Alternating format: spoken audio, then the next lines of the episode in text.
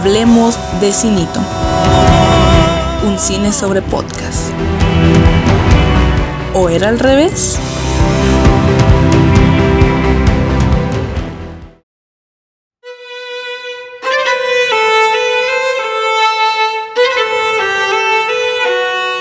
Hola, bienvenidos, bienvenidas a Hablemos de Cinito recargado, Hablemos de Cinito 2.0, Hablemos de Cinito remasterizado como lo quieran llamar. El punto es que bienvenidos nuevamente a este cine sobre podcast. Podemos decir que es la segunda temporada de Hablemos de Cinito. Soy Aura Mejía y estoy muy feliz de estar nuevamente por aquí en el espacio de frecuencia USB. Durante el tiempo que pasó entre la última emisión de este podcast y esta emisión, la de ahorita, estuve como analizando los episodios que hice y me di cuenta de que hasta cierto punto parecían clases y en primera, ¿quién me creo para querer dar clases de cine o intentarlo? Y luego en un formato de podcast. Se sabe que muchas personas usan la radio, más recientemente el podcast, como un acompañamiento, algo que está ahí de fondo mientras haces otras cosas. Yo soy una de esas personas. Entonces, los siguientes programas, y este claro, van a haber temas un poco más ligeros, por llamarlos de alguna manera, pero bueno, mucho texto, ya hablemos de cine. En los dos, tres meses que acaban de pasar, estuve viendo un montón de películas y me empezaron a surgir muchas dudas que quiero externarlas en este espacio, no en esta emisión precisamente, pero sí quisiera hablar en un futuro sobre los gustos culposos, sobre todo en el cine. Si son gustos es por algo, ¿no? Entonces, ¿qué hay de malo en decir que me gusta Crepúsculo? O After, que eh, a mí no me gustan, o bueno, mejor vamos a dejarle todo un episodio a ese tema de los gustos culposos porque creo que podemos sacarle mucho jugo. Luego, otra de las dudas que me surgió es cuando una película, una serie, un anime o cualquier tipo de video es una crítica social. Me imagino que muchas, muchos hemos escuchado algo como que una película está haciendo una crítica social sobre la corrupción en un país, pero ¿en dónde están los parámetros para decir que sí es una crítica? ¿Cómo sabes que no solamente se tomó cierta situación de la realidad y se llevó a una historia para pues poder desarrollar la historia?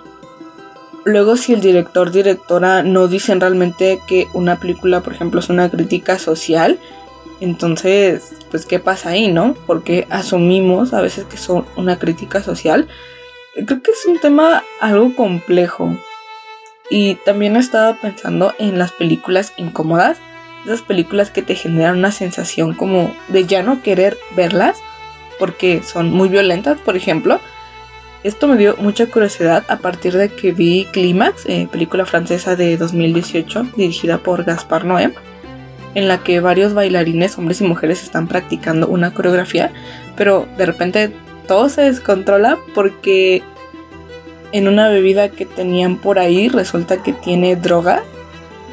Entonces los bailarines, bailarinas empiezan a hacer un montón de cosas que no sé cómo describirlas. No creo que la mejor palabras sea cosas raras o extrañas, quizá cosas turbias, pero bueno, son cosas que me hicieron querer apartarme un momento de la pantalla para procesar qué estaba viendo. Cuando terminé la película me puse a pensar en otras películas que me habían generado esa situación, entonces creo que también es un buen tema para hablar. Pero bueno, ya basta de preguntas, voy a dejarlas para otros episodios y pasemos a lo que quería hablar en esta ocasión, el tema de hoy fue proporcionado por una imagen de Facebook que se parece un poco a los tags de YouTube, tipo 50 cosas sobre mí, pero con películas. ¿Cuál es tu película favorita? Película que te hace llorar, etcétera. Me pareció algo medianamente entretenido para arrancar esta segunda temporada, entonces vamos a ello. Bueno, cabe aclarar que me voy a saltar algunas preguntas porque justo hablan de los gustos culposos y ahorita no quiero hablar de eso. Ahora sí. ¿Cuál es la primera película que recuerdo haber visto? Mm, no, bueno, ya empezamos mal. Eh, no tengo idea, la verdad no me recuerdo, estoy segura de que fue una animada, pero estoy entre Bambi, Shrek y Monster Inc. Fueron las primeras que se me vinieron a la mente, pero igual no estoy segura de si sí fueron las primeras. De lo que sí estoy segura o casi segura es que de pequeña mi película favorita de esas tres fue Monster Inc. Bueno, Bambi me parecía muy triste, me sigue pareciendo triste, pero bueno. Película que le pondría a todo mundo. Esta categoría o pregunta se me hace similar a cuál es tu película favorita. En mi caso me gustaría que las personas vieran mi película favorita, que no tengo solo una, pero pues alguna de las tantas que considero como mis favoritas. Aunque creo que la pregunta también es muy amplia, porque no le recomendaría lo mismo a niños y adultos. A los niños les diría como vean algo de Scooby-Doo y a los adultos me gustó mucho Retrato de una mujer en llamas. No creo que les guste a todos, pero sí la recomiendo. Para quien no la haya visto, trata de una pintora de nombre Marianne que llega a casa de una condesa quien le asigna la tarea de pintar el retrato de su hija Eloise. Aquí el dilema está en que Marianne tiene que pintar a Eloise sin que Eloise se entere. Entonces ahí anda haciendo sus maniobras. La historia se desarrolla en Francia de 1970 y pues me gustan mucho esos ambientes. Pero, pensándolo bien, si hay una película que le recomendaría a niños, adultos, adolescentes, que todo el mundo la vea, y esa es Shrek 2, es que tiene unos momentazos, los del gato con botas, el performance de la hada madrina, la lucha con la galleta gigante, no, no, no, no, no, tremenda obra de arte que es Shrek 2. Dudo que haya muchas personas que no la hayan visto, pero siempre se puede volver a ver Shrek 2. Una vez más, las veces que sean necesarias. Y por eso lo preguntaban, aunque no lo creo, eh, pues sí, Shrek 2 es mi película favorita de todas las que hay de Shrek. La llevo aquí en el corazón. Ahora, ¿qué película no volvería a ver? Mmm Estoy entre Infection de 2019 o Fantasmas de Guerra del 2020. La primera es una película de Venezuela.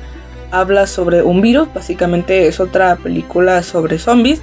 Aquí un padre intenta salvar a su hijo de esta epidemia y me parece que está muy X.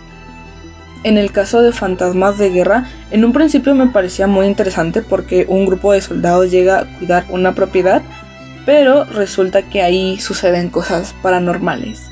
Era interesante porque estaban en un periodo de guerra, ya por la Segunda Guerra Mundial, entonces pensé, ok, soldados, guerra, fantasmas, interesante, pero ya que la ves no es muy diferente a lo que pasa en las películas donde una familia llega a una casa embrujada, poseída y empiezan a suceder cosas paranormales.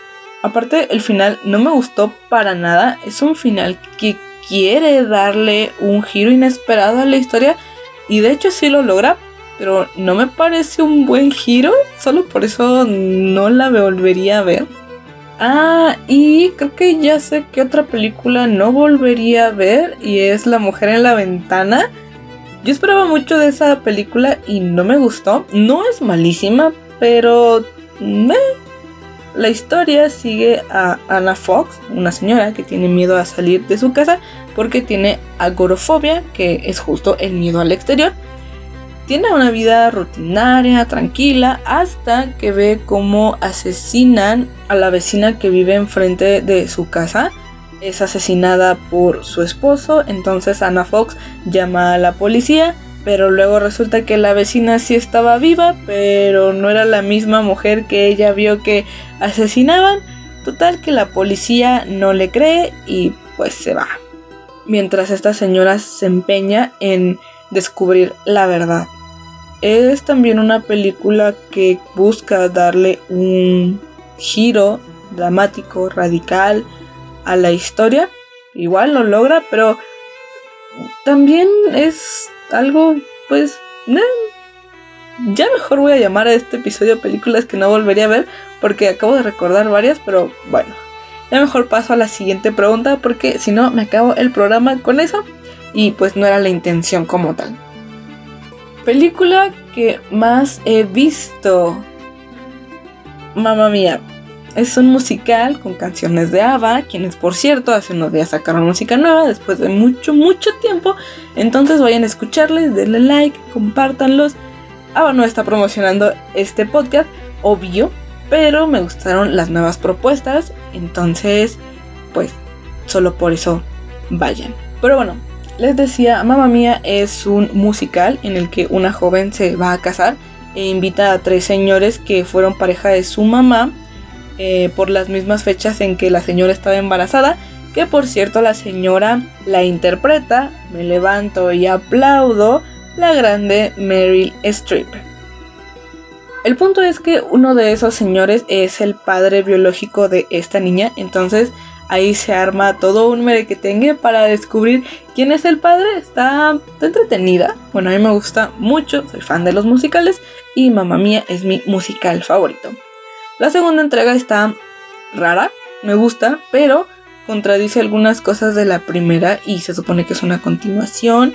Eh, de alguna manera te cuentan cómo se conocieron los tres posibles padres de la señora, interpretada por Meryl pero hay cosas que son diferentes a la primera entrega y si es como de, ahora, ¿qué pasa aquí?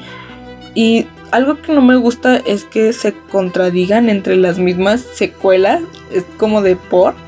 Pero miren, en la segunda entrega sale Cher. O sea, yo por eso la veo una y otra vez. Alguna que otra cosita también está interesante, pero definitivamente la primera es la mejor. Ahora, película que hizo que me enamorara de un género. Esta pregunta está medio fea. Desde hace como un año estoy tratando de entender qué es un género, tanto cinematográfico como literario, pero no he llegado a un punto en concreto y una definición muy simple sería como categorías en las cuales agrupas películas o libros según ciertos criterios entonces, si una película pertenece al género de terror, es porque hay sustos. O si una película pertenece al género de romance, es porque una pareja se besa.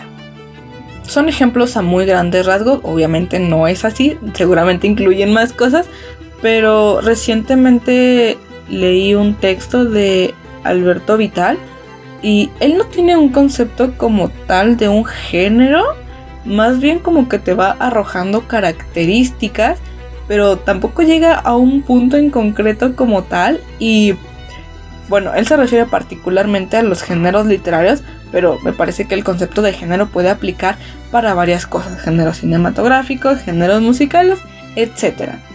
Entonces, me saca mucho de onda porque de repente el señor está hablando de, por ejemplo, novelas históricas y de repente las compara con campañas publicitarias eh, eh, o las redes sociales.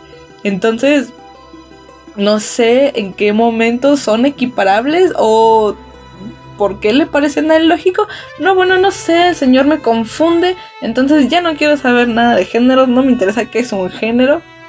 Bueno, al menos por el momento supongo que en su debido tiempo tendré que saber qué es un género específicamente.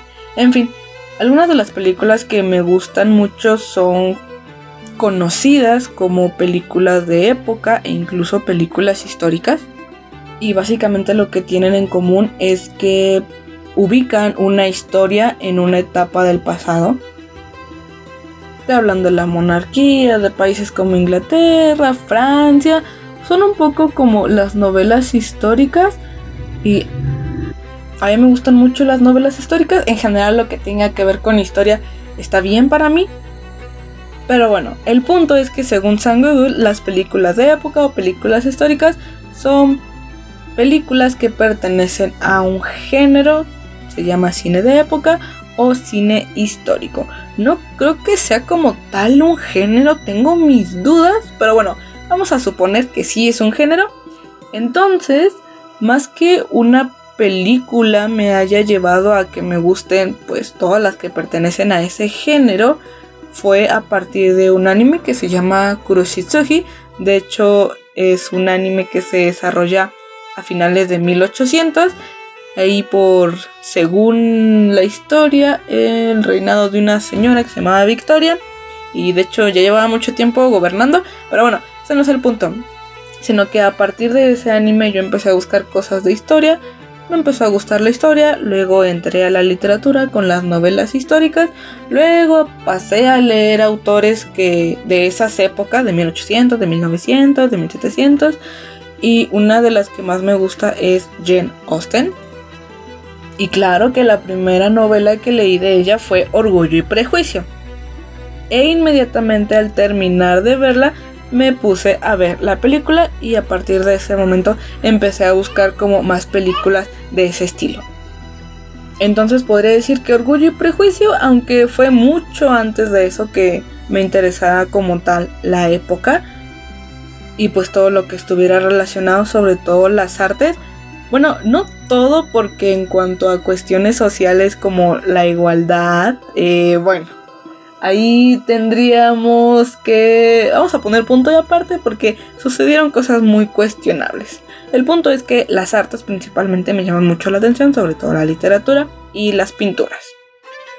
Y a propósito de este género, no tiene mucho que terminé la serie de Dickinson y yo lo empecé a ver porque situaban la serie en el siglo XIX y pues fue como de, ah, siglo XIX, me interesa. Y también porque hacía referencias literarias, de hecho la protagonista es Emily Dickinson, que sí fue una escritora que existió. Y pues gran parte de lo que muestra la serie es un poco la situación de cómo se regía la sociedad, cuestiones de género, ideas de la familia, cosas que podríamos ya pensar muy conservadoras, entonces eso lo plasma muy bien, pero esta serie me generó un gran conflicto porque hay algunas cosas que hace bien, muy interesantes, pero hay otras que no, y hasta me molesta un poco, sobre todo en cómo intenta, ni siquiera sé si es un intento, pero la forma en cómo retrata la época no es creíble es que así no eran las cosas. Entiendo perfectamente que pues es una serie para un público juvenil, entonces quizás si lo retrataras tal cual fue hoy, hicieras una aproximación más cercana a ese momento de la época, pues podría resultar aburrida y muchos jóvenes no la verían y pues entonces ¿cuál es el punto?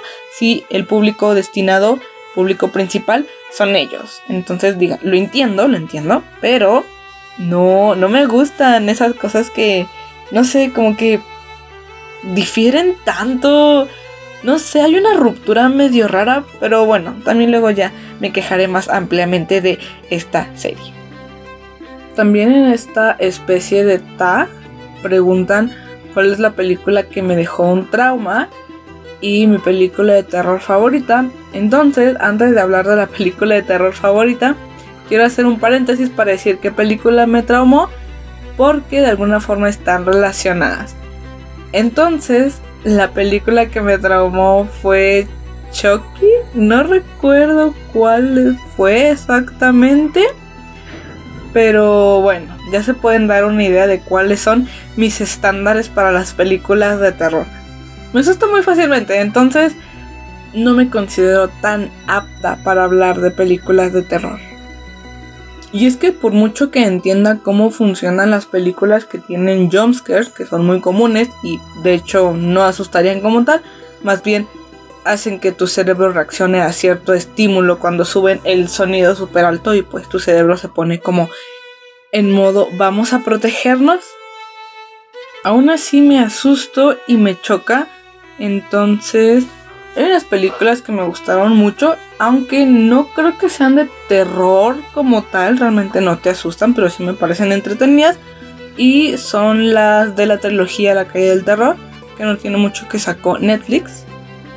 De hecho, la segunda es mi favorita, aunque en la primera es donde hay más como una recopilación de varios personajes de la época de los slasher. Hacen como varias referencias a, por ejemplo, el asesino de Scream o sé lo que hicieron el verano pasado y viernes 13.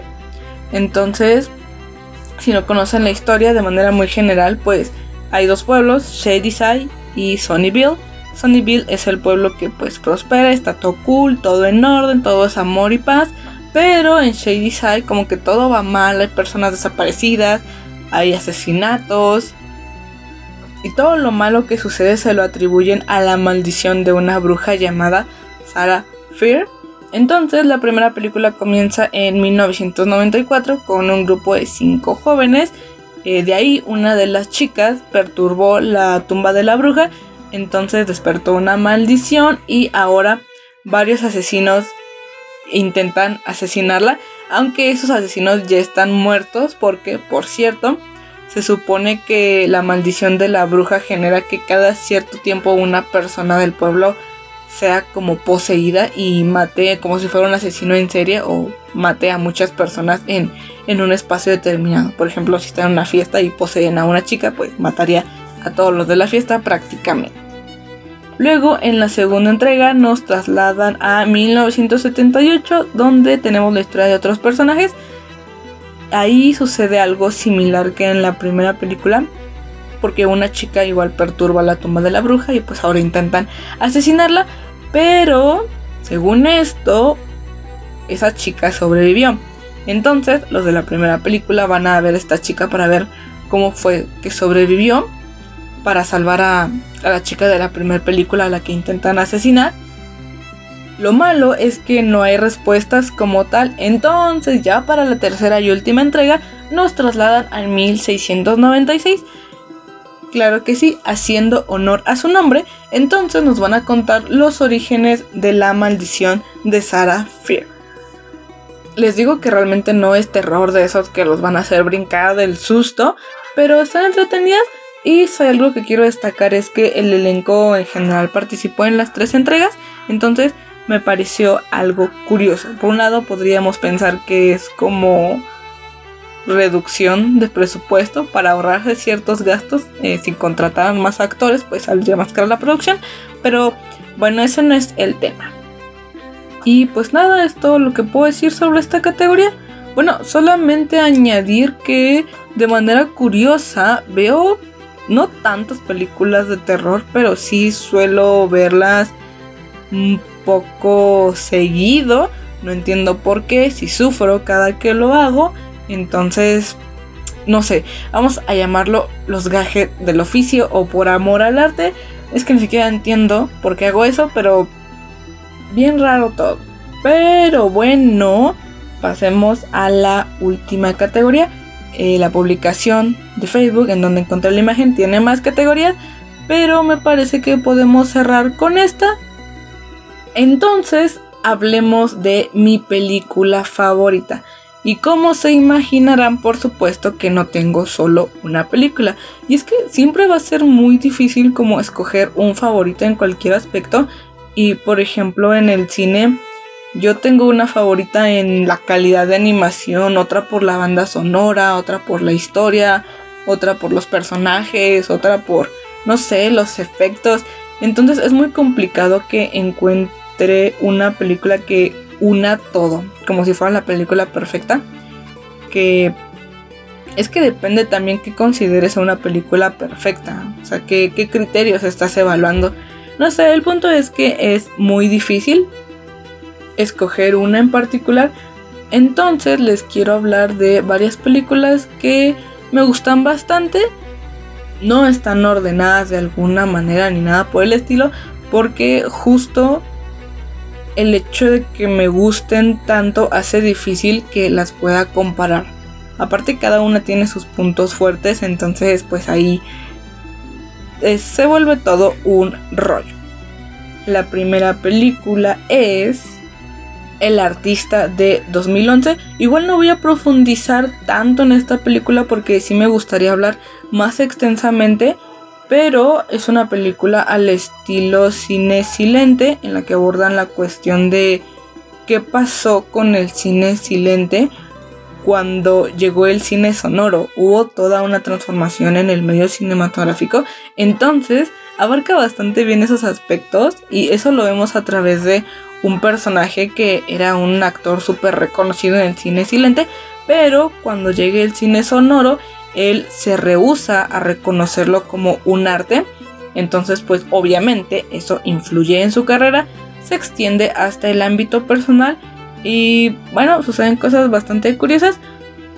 Y una de esas cosas que rescato es que el protagonista se niega a que el cine sonoro sea arte y aunque el cine sonoro está triunfando en todos lados, él sigue de necio. Y ese dilema me recordó un poco al que actualmente sigue existiendo con respecto a el concepto de cine de arte y el cine que no lo es. Que por cierto tengo mucho conflicto con ese concepto de cine de arte. Y es que es muy complejo porque yo recuerdo mucho que Scorsese habla sobre el universo cinematográfico de Marvel y dice que no es cine. Entonces, pues, ¿qué se necesita para hacer cine? ¿No? Está esta idea de que, pues, que no tenga tantos efectos, que sea un poco más natural, si queremos llamarlo de alguna manera. Entonces, esto del cine de arte definitivamente va a ser algo de lo que tenemos que hablar porque me causa muchísimo conflicto. Otra película que me gustó bastante es La Favorita de 2018 producida por Yorgos Látimos. Es considerada una película de época, entonces ahí ya desde el principio tiene un punto a favor. Pero bueno, lejos de eso que es una consideración demasiado personal, es una película que tiene un humor bastante mm, no apto para todo público. No sé si el término correcto es humor negro, pero es un humor que, no sé, rosa con el cinismo. Incluso podría llegar a ser ofensivo o agrio. Pero vaya, no desentona con lo que estamos viendo en pantalla, que es la historia de la reina Ana en un momento en el que estaba la guerra entre Inglaterra y Francia. Bueno, más que guerra eran roces y pues justo lo que se quería evitar era la guerra, pero el punto es que la reina Ana tiene una cortesana en particular a la cual le delega los aspectos políticos y económicos del país porque ella pues no puede, de alguna forma está incapacitada. Y no me refiero solamente en términos físicos, pero la relación entre la reina Ana y Lady Sara, que es esta persona que pertenece a la corte y se encargaba prácticamente de todos los aspectos importantes. Esta relación tiene una ruptura a causa de la llegada de una nueva empleada que rápidamente se hace parte del círculo más cercano de la reina. Entonces de alguna manera empieza a desplazar a Lady Sara y empieza ahí una serie de rivalidades muy interesantes entre estas mujeres, pero ya no digo nada porque los spoilers no son bonitos y me parece que sí es una película que merece la pena verse. Como dato curioso, esta película estuvo nominada a los Oscars de 2019. Compitió con Bohemian Rhapsody, la historia de Freddie Mercury, con Roma de Alfonso Cuarón y Nace una estrella de Bradley Cooper Total que ninguna ganó la nominación, sino que fue Green Book, una amistad sin fronteras. Recuerdo que en su momento yo quería que el Oscar se lo llevara Nace una estrella porque aparecía Lady Gaga y pues nada. Soy fan de Lady Gaga, entonces solamente quería que ganara por eso porque había visto su preciosa carita ahí y había escuchado su hermosa voz, pero obviamente no eran razones justas ni, ni nada que ver. En fin, ya para ir cerrando y dejando totalmente de lado esta especie de tag que acabo de hacer sobre mis películas, eh, que por supuesto no son las únicas de las cuales podríamos hablar, pero bueno, será quizá en otro episodio donde profundicemos un poquito más en mis gustos. Solo quería comentar que ya salió la tercera parte de el stand de los besos, la tercera parte de After y un nuevo live action con Camila Cabello. No tengo tantas ganas de ver el stand de los besos ni after. Y pensando un poquito más en el stand de los besos, em, bueno, creo que Facebook ya me resumió toda la trama, ya me contará del final, que quizás sería lo más importante. Entonces, no sé si debería de verlas, pero de alguna forma también me interesa como continuar este apartado, sección que me dediqué a criticar películas como El stand de los besos y After, sería interesante. Aunque también el conflicto es que ya se ha hablado muchísimo de eso. Hay un montón de opiniones, de reseñas, de críticas, de, de todo lo que se puedan imaginar. Y cuando hay una sobreoferta de contenidos, no me parece tan oportuno seguir hablando de ese contenido. Sí, de alguna manera es una forma de explotarlo más, pero pues, ¿qué no se ha dicho ya? ¿Qué más podría aportar? Pero bueno, dejando de lado esas películas juveniles, este... Cenicienta tampoco me llama tanto la atención en cuanto al tráiler y todas las cosas que llegué a ver en internet, aunque generalmente procuro no, no ver tanto para evitarme spoilers. Pero solamente la quiero ver porque aparece Camila Cabello y me parece un gran incentivo, me simpatiza bastante su música. Así que muy seguramente para el próximo episodio hablaremos de eso, aunque sea de manera breve, porque tengo pensado otro tema, pero sí me gustaría hablar un poquito de esta nueva y según muy innovadora propuesta que nos dan de la Cenicienta. Otra vez. Pero bueno, eso es todo por hoy. Muchas gracias por escucharme. Sean felices, tomen agua y órale, bye.